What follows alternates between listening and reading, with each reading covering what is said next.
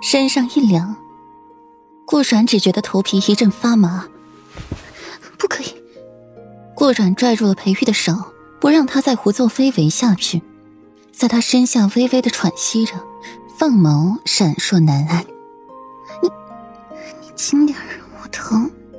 裴玉眸子划过了一抹幽光，俯身便吻向了顾阮的唇瓣，唇齿相依，手揉着顾阮的身子，找准他身上的敏感点，刺激着他。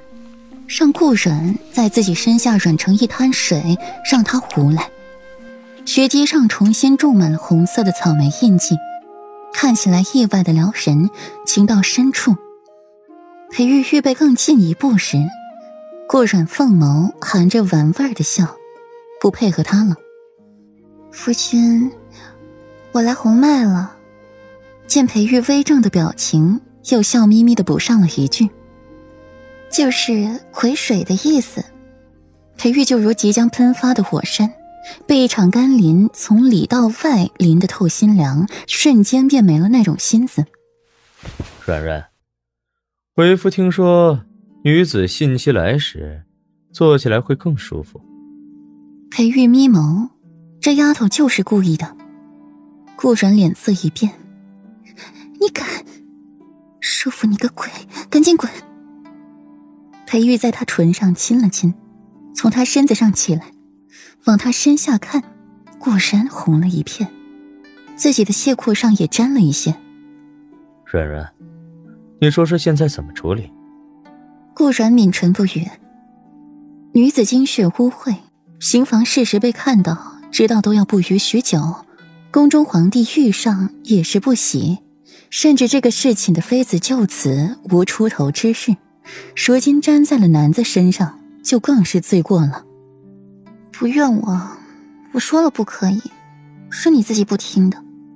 顾软舔了舔唇瓣，这阵仗他从前也是没有遇到过的。裴玉揉一揉顾软的头发，便去换掉了沾了血的裤子，随后便换了温言他们进来伺候顾软沐浴更衣。心里想着今早的事，心底一阵无语。好不容易要开一次荤了，居然碰上顾染红脉来了。用过了早膳，用过早膳，顾染便裹了毯子，蜷缩在了美人榻上，手捂着肚子，脸色发白，额间都起了薄汗。裴玉从外面进来，就看到了顾染这样，心一下子提了起来，大步流星的走向他，把他揽入怀，关切道：“软软，你怎么了？”“我肚子疼。”顾染无力的靠在裴玉怀里，痛心是真的生不如死，感觉腹中的千万蚂蚁啃食一样。听顾染这般说，心底也明了几分，把手探入了毯子里，放在顾染的小腹上，运用着内力替顾染暖腹。软软，好些了吗？裴玉拥着顾染，唇瓣紧贴在顾阮的耳廓处，顾阮轻轻点头，精神头好一些。便又不搭理裴韵了，斜了他一眼：“世子爷今天怎么回来了？不去陪你的小表妹了？当心病重。”听着顾软阴阳怪气的话，裴玉眉心一皱：“软软，你这身子好一些，嘴巴也是愈发的能说了。”世子爷在外面金屋藏娇的，难不成还不许我说吗？你要是看上了你那个小表妹，你娶回来就是。正妃也好，侧妃也罢，我给她挪位置。世子爷又何必大费周折的出去寻香，多麻烦啊！不如娶进了府，去看她还来得方便。你既然有心娶她，那又娶我回来做什么？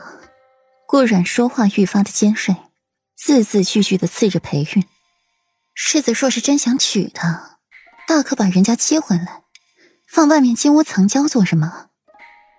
成婚前我就和你说过，只要你想娶侧妃，和我说一声便可。如今这般偷偷摸摸的，算什么？顾软，裴玉忍不住出口打断他：“他什么时候偷偷摸摸过了？他什么时候背着他乱来了？如今竟被他自己安上了这样一个罪名，简直气得裴玉心肝都疼。怎么，我说的不对？我哪里说错了吗？夜不归宿不说。”哪一次你回来身上没有带着女儿香？哪一次你和我欢爱，不是听到你表妹病重抽身便走的？那么干脆，看都不看我一眼，你这是把我的脸生在地上使劲踩呢？你一个月起码有半个月是在外面吧？你想娶她，我不反对，我还可以敲锣打鼓、欢天喜地的把她迎进来，上弦。顾阮从裴玉的怀里挣脱出去，凤眸凝了一层冰霜，化不开。说的每一句话都让裴玉没有辩驳的余地。